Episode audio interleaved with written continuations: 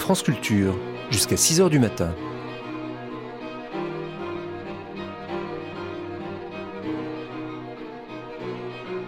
France Culture la nuit, une mémoire radiophonique. De la poule ou de l'œuf, de l'œuf ou de la poule. Non, tel n'est pas le sujet de la méditation qui vient. Quoique, êtes-vous un être nocturne ou un être diurne? Les deux, assurément. Du coup, vous pensez, puis vous imaginez. À moins que ce ne soit l'ordre inverse qu'il faille mettre en avant. Vous imaginez, puis vous pensez. Oui, avant la pensée, il y a le songe, et l'on doit entr'ouvrir un dossier sur le sujet. Le dormeur éveillé, le rêveur lucide. Attention, il doit être lucide sans l'aide de la drogue, bien sûr. Pas de doute, c'est bien Gaston Bachelard que nous allons écouter cette nuit, tout en restant bien entendu éveillés nous-mêmes. Pris dans son intégralité, l'homme est un être qui non seulement pense, mais qui d'abord imagine. Dormeurs éveillés, Gaston Bachelard, l'image et l'imagination avant l'idée, réalisation Jean-Wilfried Garrett, première diffusion sur Paris Inter, le 19 janvier 1954. La philosophie traditionnelle s'occupe communément de l'homme qui pense, comme si l'homme trouvait toute sa substance, tout son être dans la pensée. Il semble que la fonction dominante de la philosophie soit alors en quelque sorte de, repenser la pensée, tout à sa fonction dominante de concentrer les lumières sur ce sommet de l'être qu'est la pensée.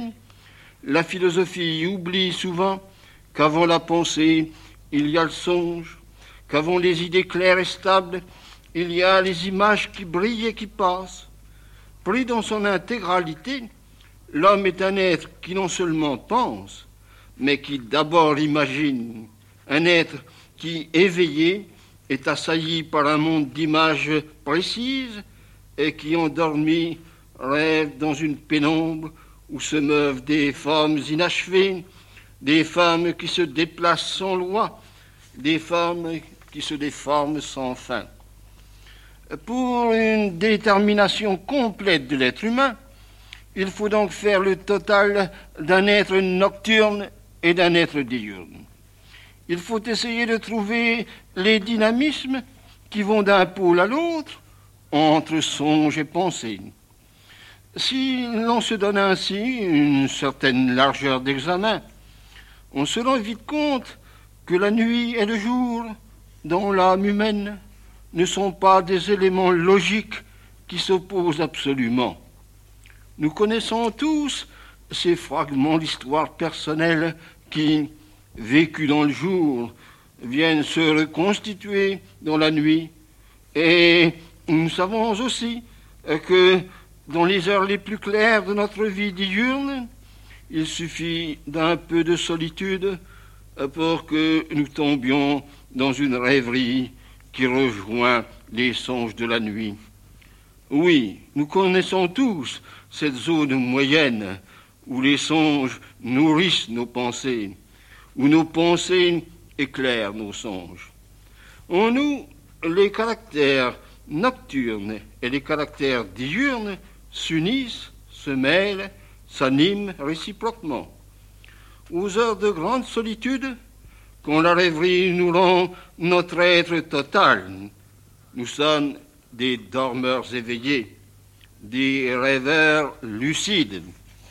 Nous vivons un instant comme si la dimension humaine s'était agrandie en nous. Nous nous expliquons notre propre mystère. Les mots de notre langage ont soudain les résonances de notre plus lointain passé. Ils sont clairs et signifiants, mais ils obéissent à la syntaxe des songes. Cet aspect synthétique de la rêverie lucide, où viennent s'unir les valeurs nocturnes et diurnes de l'âme humaine, appelle un examen philosophique. D'abord, il me semble nécessaire d'écarter de notre examen tous les états artificiels qui peuvent être déterminés par des drogues.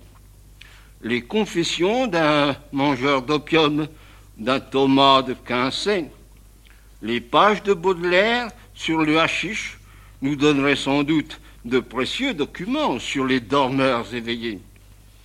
Mais outre que pour analyser ces documents précieux, il faudrait de longues conférences, leur analyse nous détournerait de la démonstration que nous voulons faire du caractère profondément naturel de ces instants synthétiques où nous avons soudain la conscience de songer, où nous sommes à la fois esprit songeur et esprit clair. D'ailleurs, il ne va pas de soi que les meilleurs documents pour étudier l'homme soient les documents exceptionnels, les exemples où l'on montrerait ces êtres hallucinés qui traversent la vie comme des somnambules. De tels êtres sont étrangers à eux-mêmes. Or, nous voulons caractériser le maintien de conscience diurne dans la rêverie la plus imaginative. Nous voulons montrer que le dormeur éveillé, que le rêveur lucide, réalise une synthèse de la réflexion et de l'imagination. Alors, la rêverie n'est pas un abandon, la rêverie est active, la rêverie prépare des forces et des pensées. Pour entrer dans ces vues philosophiques, il suffit de donner à l'imagination humaine sa pleine valeur, sa valeur principielle. Trop souvent, l'imagination a été considérée euh, comme une puissance secondaire, une occasion de dérèglement, un moyen d'évasion. On n'en fait pas assez nettement ce qu'elle est, la fonction dynamique majeure du psychisme humain. En homme normal, on aime à mettre au premier plan la fonction du réel. Mais comment un homme ferait-il une œuvre euh, s'il euh, ne s'exerce pas, s'il ne sent pas en lui euh, ce qu'on pourrait appeler la fonction de possibilité? Pour agir, il faut d'abord imaginer. Il y a un sens à parler d'une fonction de l'irréel par laquelle l'homme méditant, le dormeur éveillé, s'en va en quête des possibilités d'une œuvre nouvelle. En lui s'éveille une conscience de poète. Le dormeur éveillé, s'il peut nous faire confidence du dynamisme de sa rêverie, s'il peut induire en nous l'activité de sa rêverie, répond vraiment à la définition que Paul Éluard donnait du poète. Le poète est celui qui inspire, celui qui nous donne l'exacte énergie de l'imagination. Il nous aide à satisfaire à ce besoin de poésie qui est au cœur de l'homme. Or, y a-t-il poésie sans une adhésion corps et âme à une image aimée, à des images privilégiées, à des images qui mettent en nous une vie à la fois profonde et nouvelle, à des images qui, euh, dans leur magnifique simplicité, nous renouvellent dans les profondeurs de notre être.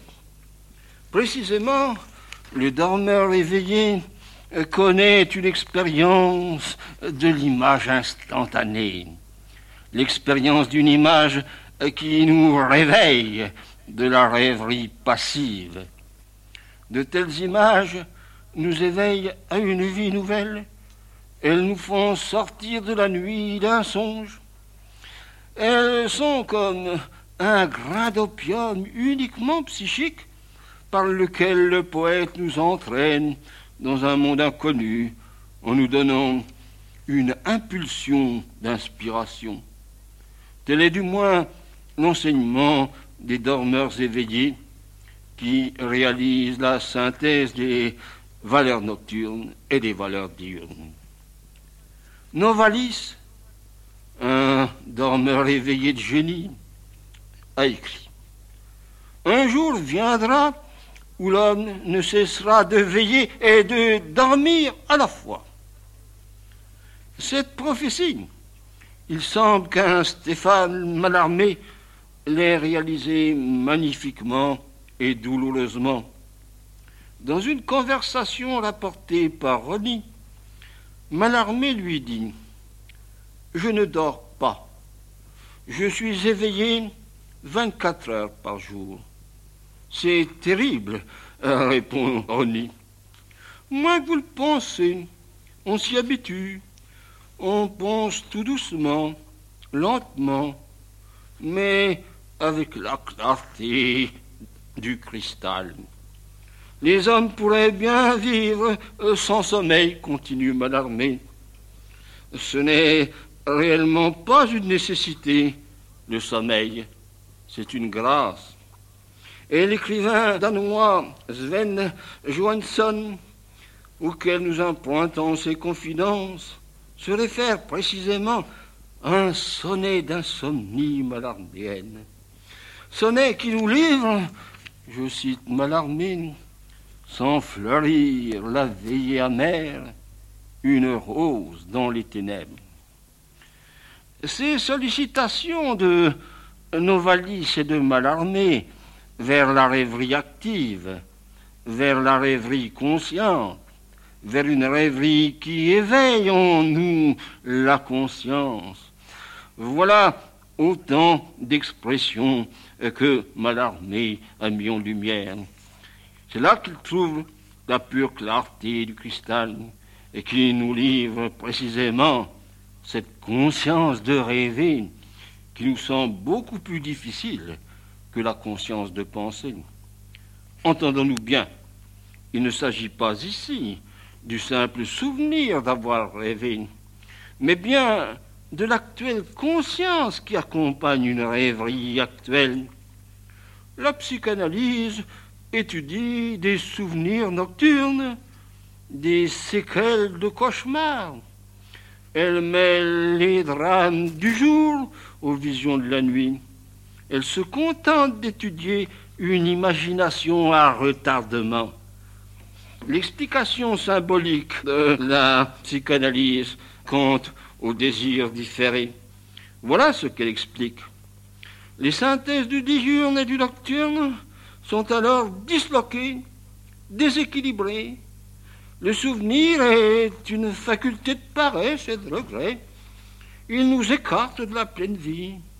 Au contraire, les véritables dormeurs éveillés sont dans la vie même. Psychiquement, ils sont vraiment présents à eux-mêmes. Ils ne sont point dérangés euh, par les spectacles du monde. Ils ne sont point entraînés par un temps qui n'est pas leur. Le plus communément, la présence à soi-même se prend dans la réflexion, en reformant la conscience qu'on a de soi, au contact des idées sur lesquelles on a bien souvent réfléchi. Sur les idées bien claires, nous recommençons à notre gré un examen de notre propre être pensant, mais plus grande, plus vaste, plus novatrice est notre conscience d'imaginer. Notre appartenance au monde des images est plus fort, euh, plus constitutif de notre être que notre appartenance au monde des idées. C'est du moins ce que doit reconnaître tout dormeur éveillé. Tout dormeur éveillé qui ancrera sa rêverie sur une grande image privilégiée et qui nous permet à notre gré de recommencer un examen de notre être songeur à la frontière de notre être nocturne et de notre être diurne. Une telle image est un centre de synthèse à partir duquel des valeurs psychiques profondes euh, se développent et s'animent.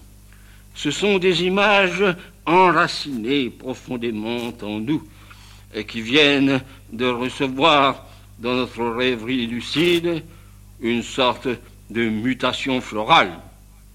Mais encore une fois, si la fleur est complexe, il faut que la racine soit simple. Un exemple suffira sans doute pour montrer comment une image privilégiée réunit les valeurs du monde de la nuit et du monde de la lumière. Demandons-nous par quel génie psychologique notre langue, notre langue française, comme plusieurs autres, a trouvé la formule une eau dormante, une eau dormante. Comment l'eau dort-elle? Pourquoi cette image? Dès que nous l'analysons, pourquoi nous apparaît-elle si vaste, si vraie, si humaine? N'eût-il pas suffi de parler d'une eau calme, d'une eau tranquille? Un esprit rationnel et positif ne préférerait-il pas la simple mention d'une eau immobile? Non. La véritable image poétique ne décrit pas, elle évoque. Elle appelle des souvenirs, elle provoque des songes, elle s'ouvre sur un monde infini. Une eau dormante, voilà bien un univers pour un dormeur éveillé. Voilà bien le symbole euh, de l'énigme du monde. Si les questions s'amassent dans une âme songeuse, les légendes et les contes reviennent du fond de la mémoire. L'eau dormante, je ne sais si elle dort la nuit. La nuit, peut-être rêve-t-elle, peut-être a-t-elle des mouvements intimes, des pensées secrètes, des remords inconnus. Edgar Poe a connu ces eaux immobiles, intimement tracassées, ces eaux mystérieuses qui présagent les drames de la vie humaine. Mais dans le jour même, sous le débleu du ciel, pourquoi m'appelle-t-elle à la rêverie, cette eau dormante?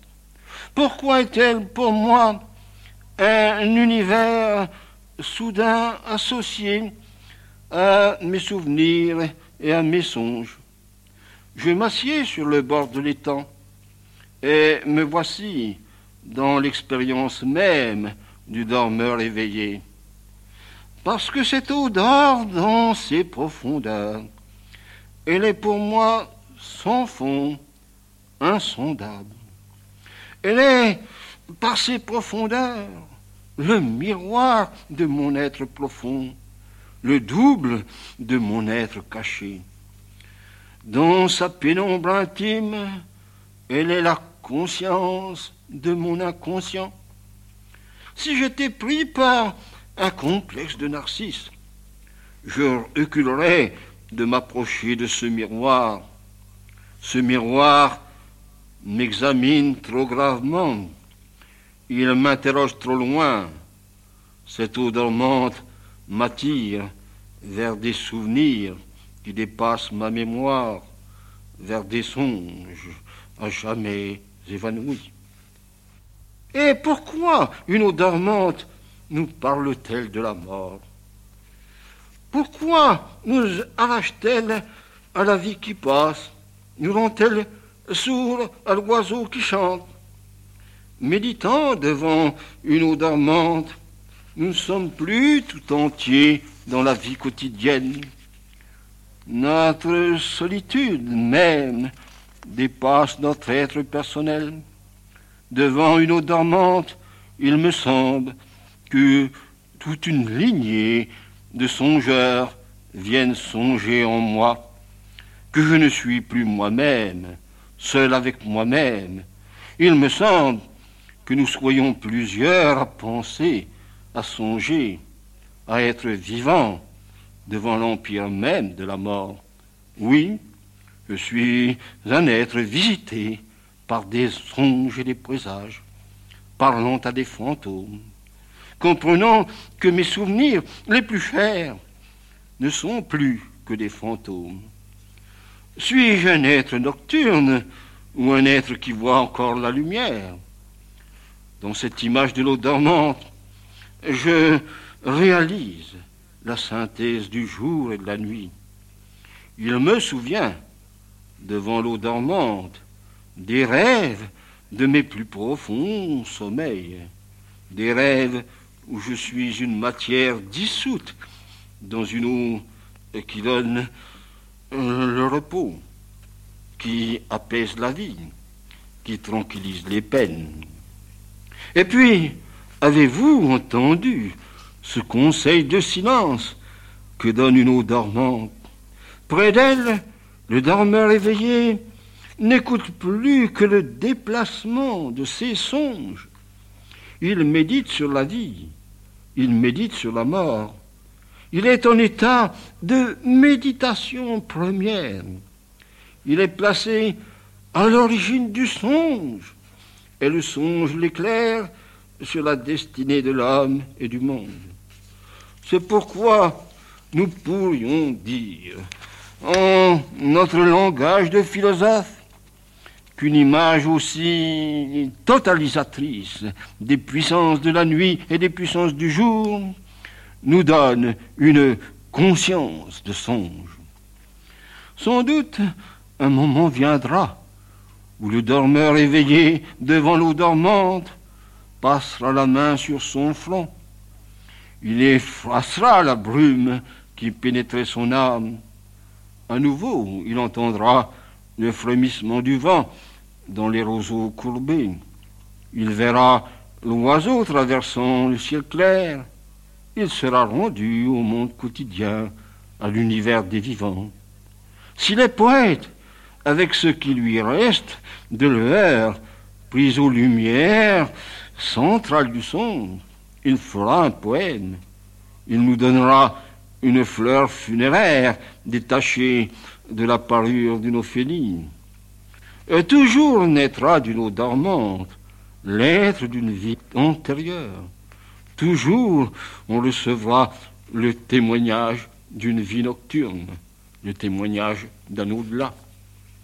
Je pourrais ici euh, entr'ouvrir un dossier de lecture, euh, citer telle preuve poétique de cet attachement du dormeur éveillé pour une eau dormante. Mais pourquoi le ferais-je? Pourquoi s'encombrer de preuves multiples dans une courte causerie quand l'expérience de chacun est si immédiate et si sûre? Sur une telle image privilégiée, la puissance des symboles est si grande, l'activité symbolisante est si intense, que tout le monde comprend qu'il y a un sens à parler de la psychologie de l'eau dormante. Cette première désignation du sommeil de l'eau par le génie de notre langue est sans cesse réanimée par les poètes. Une telle image qui prolifère sans cesse nous donne l'occasion de réfléchir sur le travail du langage par l'activité de l'imagination poétique. En fait, nous sommes placés devant le problème même de la poésie un problème qu'on peut résumer dans euh, la contradiction suivante. Une image poétique doit être à la fois ancienne et nouvelle. Il faut qu'elle soit le résumé d'un songe ancien et une ouverture sur l'avenir de la langue. Il semble que le dormeur éveillé aille à l'origine du langage, à ce point initial où le silence de l'être s'ouvre sur l'humanité du langage. Dans un admirable livre qu'on vient heureusement de traduire en français et qui a pour titre Le monde du silence, Max Picard explore cette zone profonde où l'être silencieux reçoit le don de la parole. Alors on comprend que le silence n'est pas le contraire du bruit, pas plus que la nuit n'est le contraire du jour. Le silence vrai, le silence de l'homme, est le principe positif, le principe de la méditation, la rentrée dans la solitude de l'être, dans cette solitude où nécessairement le dormeur éveillé se recueille, se reconnaît, se connaît. Alors, les paroles qui ont la marque de la parole première sont les paroles que le songeur s'adresse à lui-même. Sois sage, ô Madureur, et tiens-toi plus tranquille. Tu réclamais le soir, il descend, le voici. Et le poète entend les voiles de la nuit qui se déploient. Il entend les pas silencieux de la consolation. L'être nocturne envahit l'âme de Baudelaire. Pour ce grand dormeur éveillé que fut Baudelaire, s'ouvre le labyrinthe des profondeurs. Déjà se découvre la perspective infinie des vies antérieures. Et de même, beaux endormis s'éveillent à une lointaine histoire, revient au pays des légendes pour y retrouver le dynamisme du destin humain. Le dormeur éveillé, le rêveur endormi, quand ils ont la marque du génie, sont le seul et même homme. Ils réalisent la synthèse annoncée par Novalis du jour et de la nuit, de la pensée et du songe. Alors, les paroles sont trouvées et elles réconfortent le cœur de l'homme. Le dormeur éveillé parle le langage des origines dans une union de la grandeur et de la simplicité. Et c'est ainsi que les grands poètes, chaque jour, créent la langue, la recréent dans une vérité première qui est la vérité poétique. Jusqu'ici, pour suivre la voie la plus directe, je n'ai esquissé la signification du dormeur éveillé que dans le sens d'une inspiration poétique. Mais la synthèse du nocturne et du diurne se présente dans bien d'autres domaines et devient plus forte quand elle se réalise en une synthèse de l'idée et de la figure, quand l'imagination et la réflexion s'animent l'une l'autre en une dialectique incessante. La solitude de l'âme qui réfléchit est très grande. Lui aussi, comme le poète, se met à l'écart du flux des vécus subalternes. Il s'installe dans une pensée. Il écoute en lui-même, dans le silence de sa raison, le génie humain hésiter, le génie humain travailler. Voyez un grand mathématicien dans sa méditation. Voyez un Leibniz se donnant corps et âme à la réflexion. Leibniz travaille deux jours. Il vit dans une chambre sombre. À la fenêtre, il y a deux petits carreaux en verre épais, en verre bombé, et Leibniz est assis. Quand l'esprit se tend trop, quand l'esprit perd sa fraîcheur, son mordant, Leibniz a coutume de prendre un court sommeil, un sommeil de quelques minutes, dans son fauteuil. Mais, nous dit-il, ce sommeil est si profond que l'esprit en sort tout neuf, à nouveau aiguisé. La figure géométrique, la courbe et ses tangentes sont devenues idées pures. Elle est devenue une vérité résumée dans un rapport de quantité infinitésimale. Oui, l'image trop concrète que le mathématicien a emportée dans un sommeil momentané est devenue, dans l'instant du réveil, une idée claire. Leibniz, au sortir du sommeil absolu, est un esprit qui connaît le réveil absolu. Il bénéficie à son gré du rythme du nocturne et du diurne dans le court espace d'un tout petit quart d'heure. C'est au niveau de l'esprit, de l'esprit lui-même, qu'il vit le sommeil et le réveil. Le corps n'y est pour rien.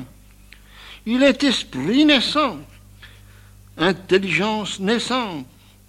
Il est une pensée qui vient de s'assurer par le sommeil profond de n'avoir point, de n'avoir plus d'idées préconçues.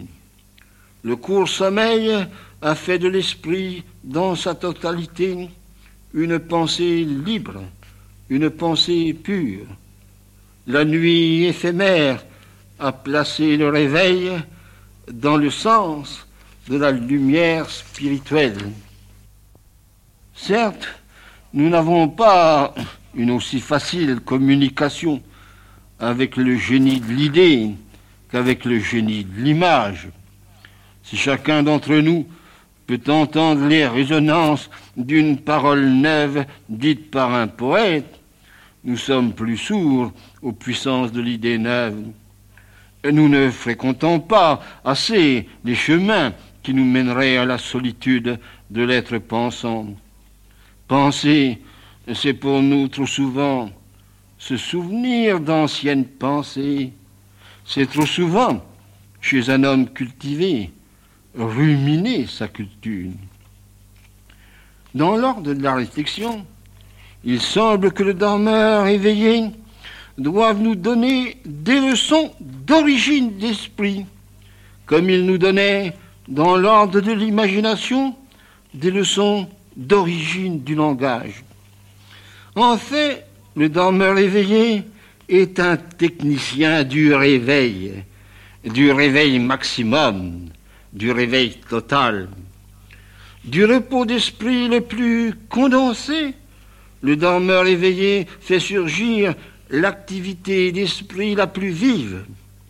La nuit éphémère permet à l'esprit de s'occuper de soi-même, d'être tout entier attentif à une idée de valeur, vivant vraiment pour la valeur d'une idée. Quelle joie d'être nous éprouvons quand nous recevons une idée nouvelle. Il nous semble alors, si modeste philosophe que nous soyons, être éveillé d'un sommeil dogmatique. Si nous nous examinons d'un peu près, nous sentons qu'une idée nouvelle, si partielle que soit, transforme notre esprit. C'est peut-être cette transformation d'esprit qui doit être le signe majeur du dormeur éveillé.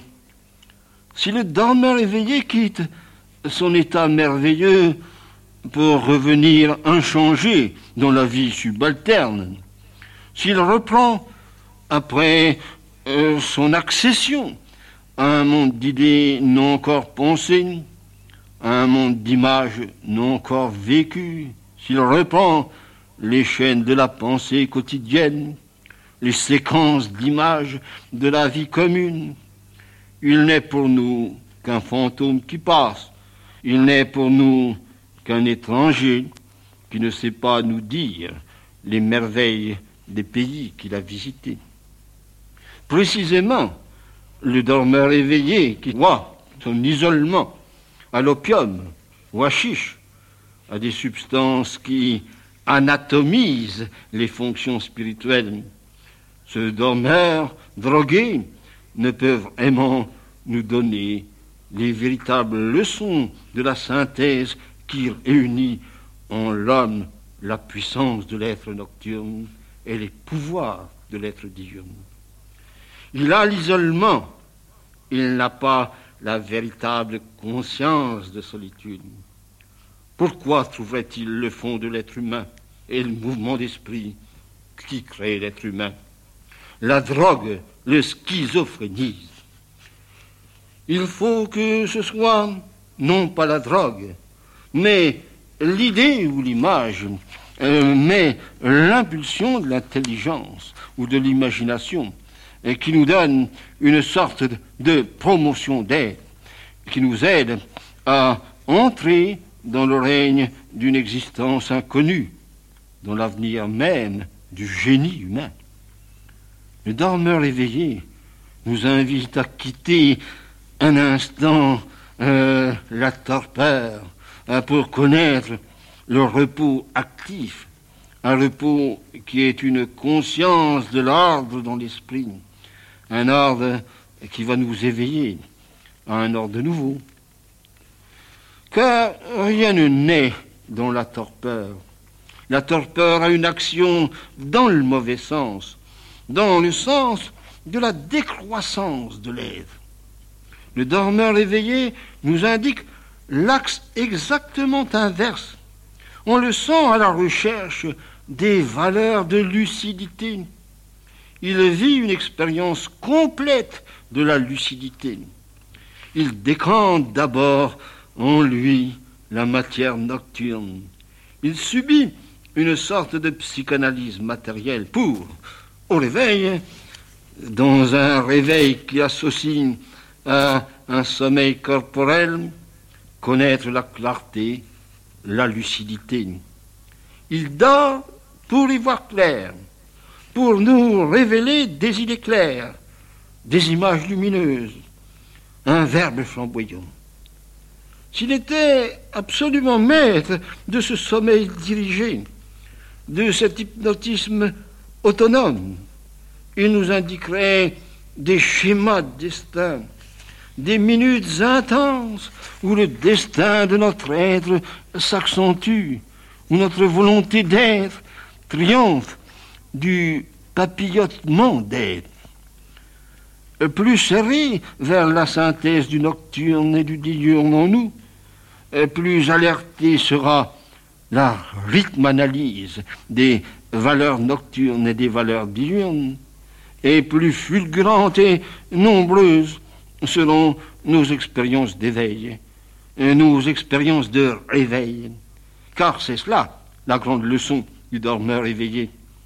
Il entre dans une nuit éphémère euh, pour apprendre la dynamique de l'éveil, la promotion d'être que l'on reçoit avec la conscience d'être éveillé, bien éveillé. Alors, le jour apparaît comme une transcendance de la nuit. Tout ce qui concerne l'endormissement, tout ce qui concerne l'empattement de la torpeur de l'être qui perd ses forces en perdant la lumière et retranché de l'expérience du dormeur éveillé, du dormeur éveillé incontestable. Notre être ne veut pas connaître sa mort quotidienne. Je ne sais plus quel psychologue a versé dans la folie par des tentatives très nombreuses et d'ailleurs vaines de surprendre son entrée dans le sommeil. Nous n'allons jamais au bout du voyage qui tous les soirs nous plonge dans la nuit psychique. Tout ce qui a égard en nous à ce qui touche une diminution d'être, une perte d'être, ne peut pas être décrit. Décrire, c'est déjà vivre, c'est déjà communiquer la vie. Le dormeur éveillé ne nous doit des confidences que sur son éveil. Il ne peut nous donner que la saine induction vers la diurnité de l'être. Il médite, il pense, il rêve dans le sens d'une aube d'humanité.